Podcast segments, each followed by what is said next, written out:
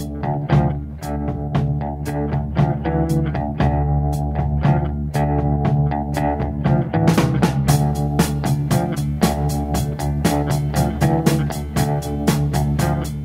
guten Tag zum ICB Podcast mit Sippi und Busch. außerdem haben wir heute noch äh, unseren altbekannten Stargast Alex Moinsen.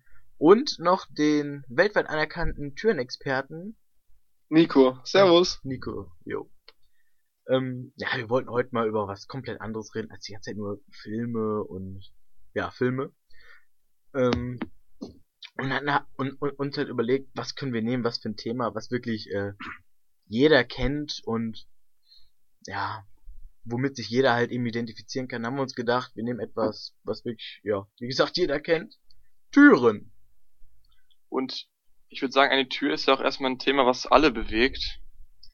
Aber für die, die noch nicht wissen, was eine Tür ist, ähm, werde ich erstmal grundsätzliche Dinge sagen und den Wikipedia-Artikel auch mal vorlesen, den Anfang zumindest.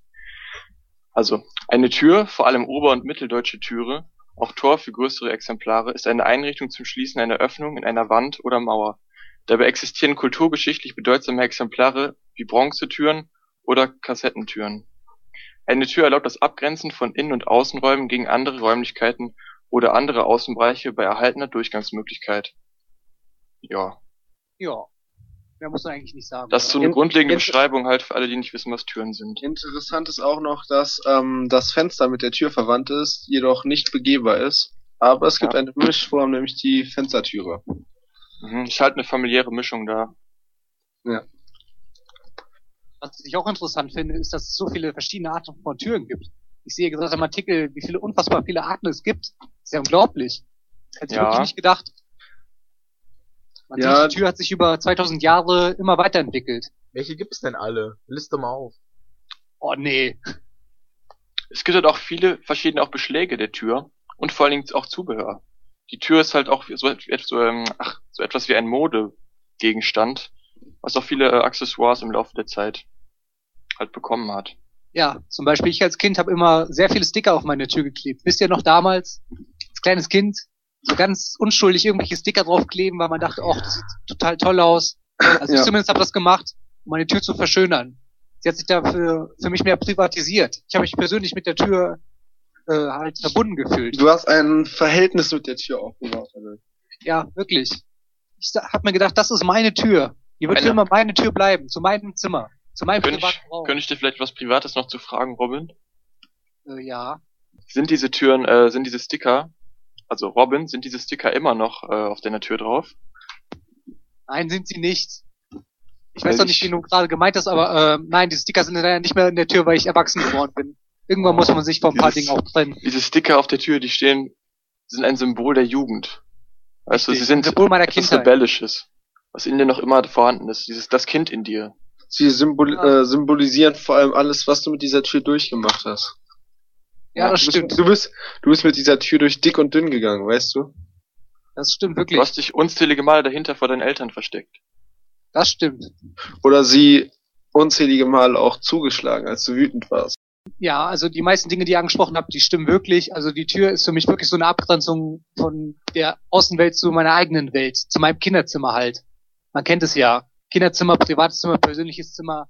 Hier hängt alles, was man haben will und besitzt. Und die Tür ist halt dann die die perfekte äh, Abschließmöglichkeit. Ich weiß nicht, wie das bei euch ist, aber für mich strahlt die Tür auch immer ein Gefühl der Wärme aus und Ruhe. Weil man ist in seinem eigenen geschützten Raum und nichts kann einem passieren, solange diese Tür zu ist. Worauf Zumal- ich jetzt Ja. ähm, gerne kommen würde, dieser Aspekt, den Alex gerade genannt hat, ähm, ist eine erste Andeutung dafür, ist, ähm, inwiefern wirkt es sich auf das Gefühl des Menschen aus, ob sich eine Tür nach innen oder außen öffnet. Oh ja. Beziehungsweise, ob man, wenn man in einen Raum geht, die Tür Mhm. zudrücken kann oder zuziehen muss. Ein sehr wichtiges Thema. Was äh, kann der Sippi denn dazu sagen? Also wir haben ja heute schon darüber geredet. Ähm, Ja. Es fällt zum Beispiel auf, wenn es euch noch, noch nicht aufgefallen ist, ähm, eure Haustüren und meistens auch eure Zimmertüren gehen nach innen auf. Ähm, und das hat einfach folgenden Grund, wenn ihr nämlich nach Hause kommt, zum Beispiel in euer Haus oder in euer Zimmer, dann bekommt ihr halt immer dieses, dieses Heimatgefühl, wenn, wenn ihr reinkommt. Es ist einfach, du brauchst keine großen Anstalten zu machen, einfach nur Tür reindrücken und zack, du bist drin. Wenn hingegen, keine Ahnung, die Tür nach außen aufgehen würde, da hätte man ja noch so einen Widerstand und das wäre schon ein bisschen wieder borstig und so. Aber so geht's einfach nur smooth, man geht rein und zack, in der wohligen Wärme. Also so haben Ja. wir, wir uns das gedacht. Nicht wahr? allem sehe ich die Tür eigentlich als Symbol äh, für Freiheit, aber auch für Isolation. Man könnte sich Ja, zum Beispiel definitiv. vorstellen, wenn man rausgeht, jedes Mal die Haustür aufmachen, ja, man kommt in die Freiheit, aber wenn man reingeht, ja, dann kommt man zwar in sein eigenes, in sein eigenes Reich sozusagen. Ja, die ist wirklich so aber- die Trennwand zwischen zwei Welten. Einmal zwischen der Freiheit und dem alltäglichen Leben, diesem, diesem Kerker. Diesem Kerker in einem Haus und der Freiheit draußen. Das Problem in äh, Bushs Aussage sehe ich allerdings darin, dass wenn du nach draußen gehst, musst du diese Tür, sie fällt hinter dir ins Schloss, aber du öffnest die Türe nicht nach außen. Das heißt, du stehst dieser Welt draußen nicht so warmherzig gegenüber wie dieser Welt drin.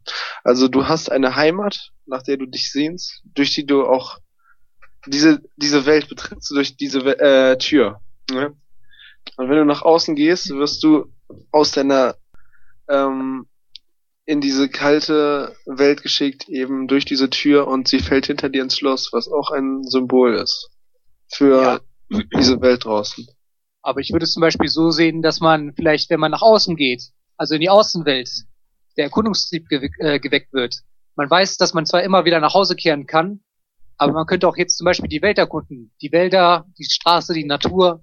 Man könnte alles machen draußen. Und drin ist man halt darauf beschränkt, was einem so gerade in den Sinn kommt. Das ist Ja, halt stärker, wie vorhin der äh, Alex gesagt hat. Das Ja, stimmt aber- in gewisser Hinsicht. Wieso fällt dann die Tür hinter dir ins Schloss? Damit kein anderer meine Heimat eindringt. Das ist jetzt Okay, das- mein persönlicher, äh, persönliches, äh, persönlicher Raum. Das ist auch ein äh, interessanter Aspekt auf jeden Fall. Ich denke, wir sollten auch auf das Thema ähm, Schloss und Schlüssel auch noch äh, eingehen. Denn sie sind ja quasi der Grund, warum man Türen nicht mehr öffnen kann. Das wird, da wird es auch sehr interessant. Ähm, was bedeutet es für euch, wenn Türen abgeschlossen sind oder wenn sie einfach nur offen sind und gar kein Schloss besitzen? Ja. Also für mich persönlich bedeutet das eigentlich wirklich Abgeschlossenheit von allem, wenn ich meine Türen zumache, weil, äh, also zuschließe sogar. Aber normalerweise mache ich eigentlich meine Tür nur zu, weil eh meistens keiner reinkommt. Aber wenn ich die zumache, dann ist es meistens ein Zeichen dafür, dass ich sehr viel lieber alleine sein möchte. Zum Das ist ja Beispiel, auch wenn es mir nicht so gut ja. geht. Das ist ja auch zum Beispiel der Unterschied zwischen äh, Haustüren. Sie sind, haben immer ein, ähm, also, ähm, was, was hast du nochmal gesagt, Robin? Zusammenfassend? ähm, ja, dass die Türen halt für mich, also mit Schloss zum Beispiel, wenn ich die Tür zuschließe, dass ich dann sehr gerne alleine sein möchte, für mich selber. Dass ich Mhm. mich dann vielleicht unwohl fühle und mich dadurch äh, isolieren möchte von der Außenwelt. Noch viel mehr, als wenn ich nur die Tür zumache. Dann schließe ich sie nämlich ab, da kommt keiner mehr rein. Da bleibe ich für mich allein und isoliert. Mm, Aber ein interessanter ähm, Aspekt ist ja noch der Unterschied zwischen Haustüren und Zimmertüren. Denn Haustüren sind ziemlich massiv und haben äh, ein sehr extravagantes Schloss, nenne ich es mal. Sehr differenziert ist und sehr schwer zu knacken ist auch. Das ist nochmal diese harte Abgrenzung zur Außenwelt. Nicht ähm, diese leicht differenzierte Änderung von Zimmer zu Zimmer. Da kann halt deine Eltern können halt in dein Zimmer eindringen, aber du kannst nicht in andere Häuser eindringen zum Beispiel.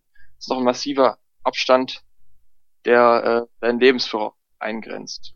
Nicht wie im Zimmer, der halt nur die familienintern abgrenzt. Ähm, während Alexander diesen unglaublich wichtigen Punkt ähm, ist im Hintergrund ein weiterer Stargast gerade Gerade erschienen. Liebe Grüße. wir begrüßen unseren Stargast Matteo. Ja, hallo. Hallo also Matteo. ich kann meinem Ähm, Vorredner nur zustimmen. Allerdings ein weiterer sehr wichtiger Punkt ist, man muss beachten, dass das Wort Tür aus dem lateinischen Porta bekommt, wo sich das heutzutage das Wort Portal von ableitet. Und das natürlich ein Beitritt in eine ganz neue Welt und das kann so viele Möglichkeiten eröffnen.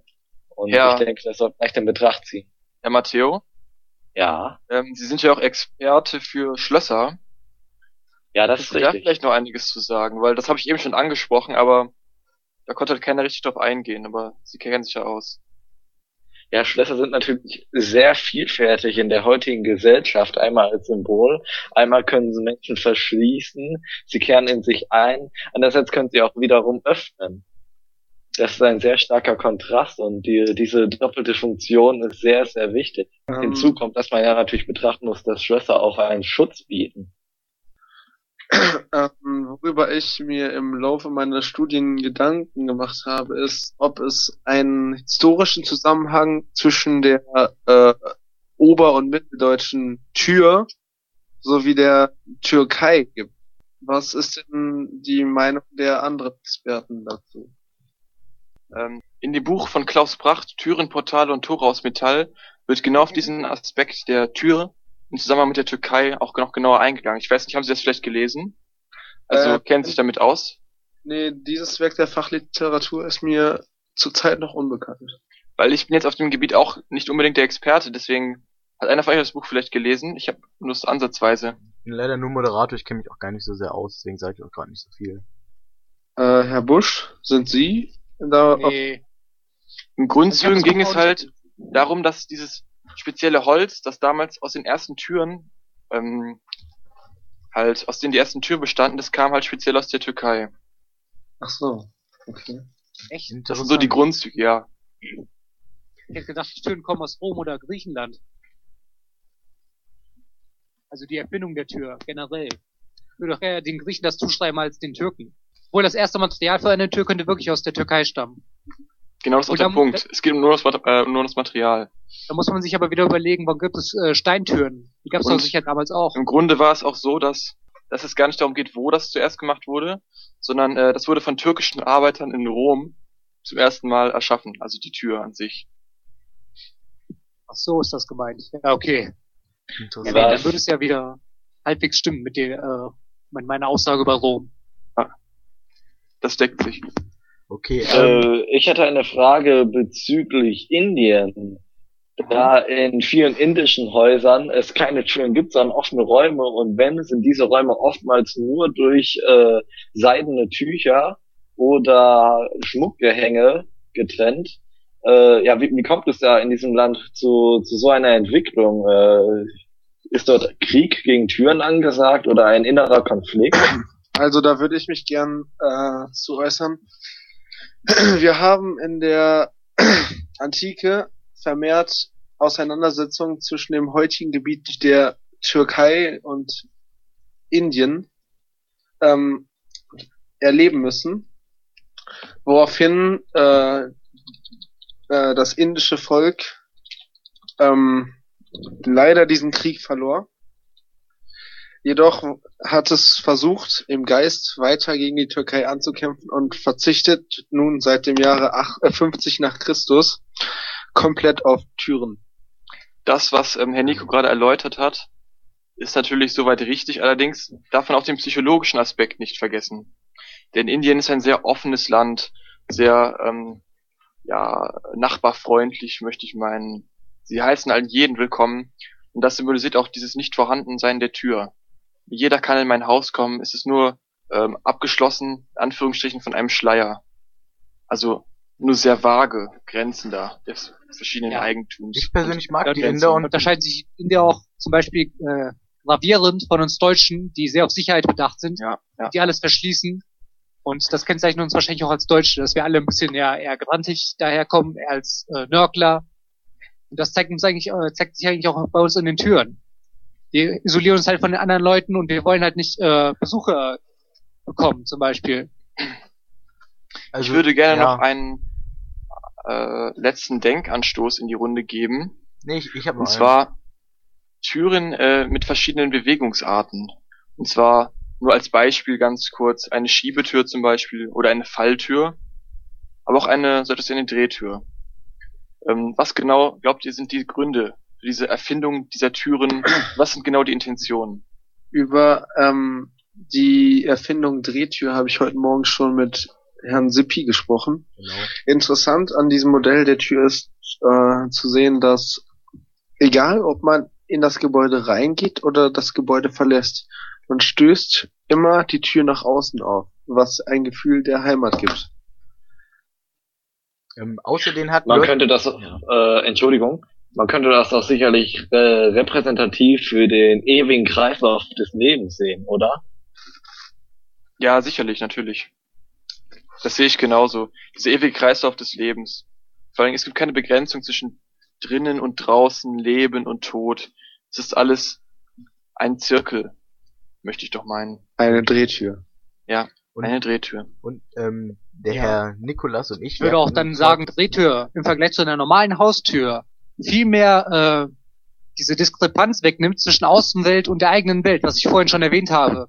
Diese Persönlichkeit, die öffnet äh, diese Drehtür öffnet vielmehr den Weg, dass die Außenwelt sich vielmehr mit der äh, Innenwelt verbindet. Was ich sehr interessant finde in dem äh, Kontext, dass zum Beispiel in Supermärkten es immer, dass öfters immer so geregelt ist, dass es Drehtüren gibt, sodass die Leute eher dazu eingeladen werden, dort einzukaufen. So sagt man dem Kunden, hier, komm zu uns, wir haben Drehtüren, du kannst zu uns kommen, bei uns, äh, ja, kannst du durch ein bisschen drücken, durch eine, ja, noch nicht mal drücken meistens, einfach nur durch die Drehtür gehen und du kannst zu uns äh, einkaufen gehen. Das ist schon eine sehr clevere Idee. Wenn man sich, Ja. sich so überlegt, wenn man sich so überlegt, dass eine normale Haustür für einen Kunden viel äh, weniger reizender ist als eine Drehtür, wo er nichts machen muss, sondern einfach nur reingehen kann. Ich bin stark beeindruckt von dieser enormen psychologischen Einflüssen von Türen. Zum Beispiel auch die Falltür. Sie ist immer sehr stark verbunden mit dem Tod. Nehmen wir die Falltür, die in unendliche Tiefen führt, oder die Falltür unter dem Galgen, oder auch, ja, Falltüren, wo Stacheln drunter sind. Könnte man sagen, das wären böse Abspaltungen der Türen? Eine Randgruppe? ähm, Ich finde, es ist eine Ausnutzung der Türen. Ja, muss ich ganz radikal an der Stelle sagen. Dafür, dafür wurden Türen nicht erfunden. Also ich finde, ähm, es lässt sich hier klar erkennen, dass sich eine Radikalisierung innerhalb der Gruppe der Türen gebildet hat. Und ähm, man kennt es ja aus zum Beispiel Religion oder politischen Richtungen. Überall bilden sich Extrempunkte, die wir später als äh, ja, Extremisten kennenlernen. Und ich würde so weit gehen und die These aufstellen, dass Falltüren ähm, die Extremisten unter den Ober- und Mitteldeutschen Türen sind. Ähm, dazu muss ich Ja. aber noch hinzufügen, es gibt ja auch die sogenannten, also ja, die sogenannten knarzenden oder quietschenden Türen, die meist in, in, in Horrorfilmen benutzt werden und so. Ich finde, die gehören da auch sehr gut rein, weil sie ver, ver, vermitteln ein, einfach die, diese, dieses Gefühl von Angst, genauso wie, wie die Falltür. Also finde ich persönlich, jetzt als, als Laie. Was sagt ihr, ihr Experten dazu? Sehr treffend erkannt, Herr Sibi. Wirklich Ja, sehr natürlich. Diese Geräuschkulisse, wie du gerade völlig richtig erklärt hast, Ja, die Ich würde verbreitet einfach ein Gefühl der Angst. Ist ganz klar. ich würde es nicht nur in äh, Horrorfilmen sehen, sondern auch im echten Leben. Zum Beispiel, wenn ich abends rausgehen will und niemand was davon mitkriegt und da mindestens drei knarzige Türen auf mich warten. Wie soll das denn gehen? Das geht überhaupt nicht. Ich muss drei Türen öffnen, es knarzt immer wieder. Irgendwer wacht bestimmt auf. Es ist immer dasselbe Gefühl. Da kriege ich auch ein leichtes Gefühl der Angst. Ja. Ich mag diese knarzenden Türen überhaupt nicht. Ich bin ein entscheidender Gegner von ihnen. Also ähm, im Endeffekt würde sich dieser Extremismus der Falltür noch durch ein Knarzen dieser Tür verstärken. Allerdings, wenn man drüber nachdenkt, wie Herr Busch gerade angedeutet hat, ähm, eine knarzende Tür, die einen am Rausgehen hindert, ist ja auch eine Art Falltür, weil sie eine Falle darstellt. Man muss diese Tür durchdringen, um in die Freiheit zu gelangen. Jedoch hält sie ihn, hält sie eine Person durch diese Geräuschkulisse dadurch ab. Verstehen Sie, Ja. was ich meine? Ja, ein, ein sehr starkes Paradoxon, was Sie hier aufweisen. Ja, zum einen versucht uns eigentlich die Tür, das, äh, die Freiheit zu geben, indem wir sie öffnen und dann in die Außenwelt äh, gelangen könnten. Zum anderen aber verhindert sie das, indem sie eine Geräuschkulisse erzeugt. Ich finde schon sehr interessant, wie vielfältig die Türen sein könnten. Nach dieser äh, Diskussion zu extrem, zu den extremen äh, Türen, hätte ich vielleicht noch eine Frage an euch. Was haltet ihr denn von dem Trend, dass die Türen jetzt immer auf elektronischen, Überhaupt immer mehr äh, elektronische Schiebetüren werden, Überhaupt auch nix. bei Kaufhäusern. Und gerade da drängt sich die Frage auf, sind das auch extreme Türen? Ähm, Also die ganze, ich die, find, die ganze ja. Tradition der Türen, die, die, die geht doch weg. Es wird doch von alleine aufgemacht. Man, man tut doch gar nichts mehr dafür. Es geht doch alles, was eine, das, was eine Tür vorher ausgemacht hat, geht doch weg. Das ist doch, das ist so absurd. also ich würde sogar so weit gehen und sagen, dass es bei den elektrischen Türen sich um die Hipster unter den Türen handelt. Wären sie ein Mensch, würden sie definitiv ähm, immer die neueste Mode tragen oder ähnliches. Also es gibt Türen, die konservativ eingestellt, äh, konservativ eingestellt sind, aber ähm, hier handelt es sich bei elektronischen Türen definitiv um weltoffene Türen. Ähm, die Frage ist nur, ob das so gut ist, weil das Prinzip einer Tür hat sich seit über 2000 Jahren bewährt. Also ich kann dazu nur sagen, ich weiß, meine Meinung ist jetzt wieder sehr radikal an der Stelle, aber das sind für mich einfach keine richtigen Türen mehr. Nee, das Ja, hat für mich genau. nichts mehr mit einer Tür zu tun. Genau das gleiche. Genau, genau Nichts gleiche. sprechen mir Gar aus der mehr. Seele. Bravo, Ja, also bravo Alex. wirklich, Genau, genau meine Meinung. Das ist, das ist ich, ähm, unverantwortlich. diese Tendenzen der Entwicklung der Türen, die machen mich auch wirklich teilweise traurig. Ich bin ja auch groß geworden mit der. Türenindustrie. Mein Vater hat ja ein, das, das Türen, äh, möchte ich meinen, in unserer Stadt. Und das macht mich wirklich Ja. traurig zu sehen, wie sich das entwickelt. Niemand muss mehr die Türen aufmachen. Bei Drehtür hat man wenigstens noch das Gefühl, man setzt etwas in Bewegung, wie wir eben schon alle gesagt haben, dieses ewige Kreis. Aber hier nichts. Alles wird automatisch erkannt. Man muss wirklich nichts mehr tun. Das ist Wir für mich möchten- keine Tür. Man spürt auch einfach die Kraft der Natur, des starken Baumes, wie sie durch einfließt, bei der Berührung der Tür. Und Ah. wirklich all diese Aspekte, sie gehen verloren. Auch dieses Glas. Was ist das für ein Material? Eine Tür sollte nicht aus Glas sein. Da wäre ich persönlich, da wäre ich mich gegen. Ähm, ich würde an dieser Stelle noch gern einen As äh, interessanten Aspekt einbringen. Ähm, wollte noch was zu sagen, ne? ach so, dann Also schießt man muss los. Ja, man muss sich aber auch so überlegen, wie sich unser Zeitbild von heute weiterentwickelt hat, unser Zeitgeist. Was heute alles äh, um uns herum geschieht. Nein, Alles wird komfortabler, alles wird viel einfacher gestaltet, man sieht es nur an den modernen elektronischen Geräten. aber doch nicht bei den Türen. Also Herr Busch, Herr Busch. Was? Entschuldigung, wenn ich Ihnen jetzt Also, ins Wort äh, Wenn es doch reden einen muss. Punkt gibt, dann doch die Ja. Türen. Aber mit einer äh, Schiebetür, da, was wollen Sie da noch erklären? Es ist eine elektronische Schiebetür. Also, da müssen Sie ich erst will sie nicht verteidigen. Ich will nur sagen, ich will nur sagen, die Vorteile davon. Für einige Leute. Wo sehen Sie denn die Vorteile? Die Vorteile Haben Sie sind daran, nichts aufgelistet. Komfortabilität. Ja, alte Menschen, die können sich vielleicht nicht mehr mit dieser Tür Alte identifizieren. Menschen. Die wollen es viel einfacher haben. Ich glaube, So, gerade alte Menschen sind es, die diese Türform verabscheuen. Auf jeden Fall. Gerade die sind es. Genau. Ich würde es nicht sagen. Wie oft Die, sieht, sie sieht man Menschen, auf Tradition. wie oft sieht wenn man ich zum Menschen Beispiel meine Großeltern angucke, dann würde ich sagen, dass ihnen so eine Tür gefällt, die sie nicht selber öffnen müssen, viel komfortabler ist als so Vollkommen eine falsch. normale Tür. Vollkommen falsches Weltbild. Ich habe schon, ich ich habe schon Dutzende von älteren Herren und Damen gesehen, die einfach nicht in ein Kaufhaus gehen wollten, weil da eine, weil da so eine elek elektronische Tür ist. Ja. Und Vor allem der Großteil eine, der Bevölkerung. Eine Drehtür, die man wieder selber drücken muss. Das stimmt, eine Drehtür, die man selber drücken muss. nein, ich meine elektronische Schiebetüren. Ich, ich habe die davor poltern und toben gehört, dass die guten alten richtigen Türen weg sind. Entschuldige bitte meine drastische Wortwahl, aber ich muss es einfach so sagen. Ich rede nicht von diesen Schiebetüren, ich rede von vollkommen elektronischen Türen, die von selber aufgehen. Sind doch. Herr Busch, Sie reden sich hier um Kopf und Kragen. Echt? Das führt doch zu nichts, wie Sie argumentieren. Ihr versteht nur nicht meinen Punkt. Ich rede nicht von den Schiebetüren. Da stimme ich euch vollkommen Elektronische Schiebetüren. Elektronischen Türen. Ja, elektronische vollkommen von Schiebetüren. alleine gehen, ohne dass man was schieben muss. Weg damit. Von alleine aufgehen. Unfassbar. Herr Der Busch, ich Kontakt, und Sie... die, die, der Kontakt und die Beziehung, sie geht doch einfach Nein, verloren nein, einem nein, nein, nein. Ähm, Entschuldigung, Busch, meine, meine Herren. Entschuldigung, Entschuldigung, jetzt seid bitte alle mal ruhig. Herr Busch, ich kann Ihre Argumentationsweise an dieser, Stelle nicht, an dieser Stelle nicht mehr ertragen. Also ich möchte feststellen, dass an dieser Stelle die Diskussion ausartet. Und deswegen möchte ich gerne einen anderen interessanten Aspekt einbringen. Nämlich, dass es auch Krankheiten unter Türen gibt. Bekannt sind die Kleinwüchsigkeit sowie wie das Riesenwachstum. Kleinwüchsigkeit findet sich zum Beispiel in Hundeklappen oder ähnlichen. Und Riesenwachstum ist bekannt durch die alttümerlich ähm, bekannten Tore. Das ist das eine Krankheit? Es ist nur, doch nur der Wille des Menschen, wie er seine Tür gestalten möchte.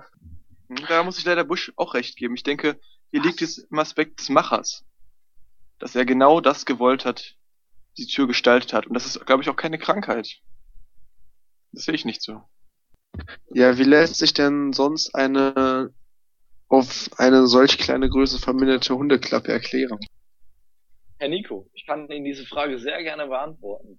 Es kommt zu diesem kleinen Wuchs oder Riesenwuchs ganz einfach dadurch, dass ein arteter, irrer Türgestalter vollkommen den Bezug zur Realität verloren hat und somit eine Tür, wunderschön eigentlich, sehr missgestaltet. Ähm, es ist schon fast sinnlich, eine Tür anzuschauen. Deswegen ähm, meinen Sie, es handelt sich um eine Quälerei von Türen? Ja, ich denke, so radikal kann man nichts ausdrücken. Oder wie Rüdiger Müller in seinem Buch Das Türenbuch umfangreiches Fachwissen rund um die Tür einst äh, meinte, die Schönheit einer Tür liegt im Betracht ihres Meisters, Erbauers, Schöpfers. Denken Sie nicht, dass dies zu sehr ausarten kann? Äh, Türenbauer wie solche, die ähm, die bekannte 139 Meter hohe äh, Tür im des Vehicle Assembly Buildings erbaut haben, sie spielen Gott, die sehen sich nicht der Rolle des Türenbauers. Da ist genau der Punkt, wo wir aufpassen müssen heutzutage. Denn sie ist natürlich eine gewisse Macht vorhanden. Denn wer soll sie kontrollieren? Wer soll Türenbauer heute noch kontrollieren? Das kann man Ich habe leider keine Antwort. Wir sind alle abhängig von denen. Das ist vollkommen klar. Ja, wir sind abhängig von ihnen. Das stimmt. Boah, das wird mir gerade erst be bewusst. Scheiße. Was kann man denn Ich dagegen denke, wir machen? sollten uns dafür einsetzen, dass es einige Kontrollgremien gibt in der Zukunft. Ja. Ist ja gerade geplant. Türkontrollstellen. Von Ich Klaus sag lieber nichts dazu. Ich hätte noch einen Punkt einzuwenden, aber ich sag lieber nichts. Es geht wieder nur auf meinen anderen Punkt äh, zurück. Der Grund der Komforma äh, Komfortabilität. Man muss sich überlegen, so ein äh, äh, Holz zum Beispiel für Türen kostet ziemlich viel Geld. Warum sollte man dann so kleine Hundetüren unbedingt größer bauen, als sie wirklich, äh, als man sie wirklich bräuchte? Das ist der entscheidende Punkt. Man spart Geld, indem man eine kleinere Tür baut. Ich habe ja auch generell gar nichts gegen diese Individualität der einzelnen Türen. Das ist ja wirklich, hm, das liegt an der Freiheit des Bauers. Aber wie Nico gerade schon gesagt hat, zum Beispiel die 139 Meter hohe Tür des Vehicle Assembly Building. Wenn die zum Beispiel verhunzt gewesen wäre oder neue Maßstäbe gesetzt hätte, aber in eine negative Art und Weise, wer hätte da irgendwas gegen tun können? Es geht ja wirklich um die Türen, die repräsentativ sind für eine ganze Generation von Türen. Nicht um Einzelfälle. Wer soll diese Menschen aufhalten? Genau. Niemand. Wir gehören alle zum System, das uns irgendwann vernichten wird. Sollen wir damit den Podcast beenden? Ähm, ich würde sagen, die ähm, sehr geehrten Herren ähm, Experten hier sagen noch ein paar ähm, berühmte Namen von berühmten Türbauern und dann würde ich sagen, beenden wir das hier auch. Ja, also ähm, wer sich noch umfassend zu dem Thema Tür beschäftigen will, den kann ich ähm, das Deutsche Institut für Normung nur sehr ans Herz legen. Äh, die haben ein interessantes Buch geschrieben, das heißt Türen und Tür, äh, Tür, sorry, Türen und Türzubehör Normen. Es ist auch als Taschenbuch erhältlich und ähm, wenn man sich mit diesem Thema genau auseinandersetzen will, dann könnte man auch noch äh, den Punkt zwischen einer Tür beziehungsweise einem Tor und einer Brücke ziehen, da sie im Altertum eine sehr nahe Verbindung hatten. Und da kann ich Ihnen nur den äh, Autor Georg Simmel ans Herz legen. Ich würde ebenfalls Georg Simmel ans Herz legen, vor allem da der Text auch online äh, erhältlich ist und man ihn so immer Zeit wieder nachlesen kann, so dass man öfters äh, auf den Text schauen kann, um ihn zu begreifen und zu verstehen, was genau diesen Unterschied macht zwischen Brücke und Tür wie sie miteinander zusammenhängen. Georg Simmel kann ich ebenfalls nur empfehlen. Ist natürlich eine Größe in der Türenliteratur, äh, Literatur, Entschuldigung. Wen ich allerdings auch noch empfehlen möchte, ist Florian Langenberg, äh, Langenbeck, Entschuldigung, und Mila Schrader. Sie haben das Buch Türen, Schlösser und Beschläge als historisches Baumaterial, ein Materialleitfaden und Ratgeber äh, herausgebracht. Und das ist wirklich ein grandioses Buch. Es war, ich glaube, zwei Wochen lang hat es, glaube ich, die Charts der Türen-Literatur angeführt. Ja, dann würde ich sagen, beenden wir das hier. Ähm, vielen Dank an unsere drei Stargäste. Das hat, mir Kein wirklich, Thema. das hat mir wirklich eine große Ich würde mich äh, gerne verabschieden. Ich hoffe, Ihnen hat der Podcast gefallen. In diesem Namen sagt Ihnen Nico Tschüss. Ich möchte auch gern, ich möchte auch gern mit einem Zitat diesen Podcast verlassen. Wenn du dich auf eine Tür einlässt, verändert sich nicht die Tür. Die Tür verändert dich. Dankeschön. Sehr, sehr bewegend. Gut. Äh, Herr Matteo möchte sich auch verabschieden. Vielen Dank, liebe Zuhörer. Und ich würde sagen, falls Sie noch irgendwelche Fragen haben, schreiben Sie einen Kommentar, klicken, klicken Sie einen Daumen hoch, klicken Sie ein Abo und abon äh, favorisieren. Ja, dann möchte ich noch als vorletzter Tschüss sagen. Äh, man hört sich demnächst vielleicht mit komplett anderen Themen, wie zum Beispiel Wände, was ist ihre Faszination oder auch, ähm, ja, wir sind gerade mit, mitten im Thema Fenster, was begeistert un- uns an ihnen. Ähm, ich würde dann auch gerne das Schlusswort meinem Mitkommentator Busch überlassen. Ja, ich verabschiede mich ebenfalls. Es war eine sehr lebhafte Runde.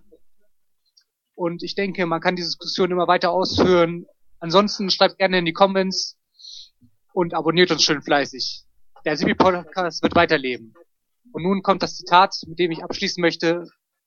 Auf Wiedersehen. An die Tür eines Tauben kannst du lange klopfen. Auf Wiedersehen.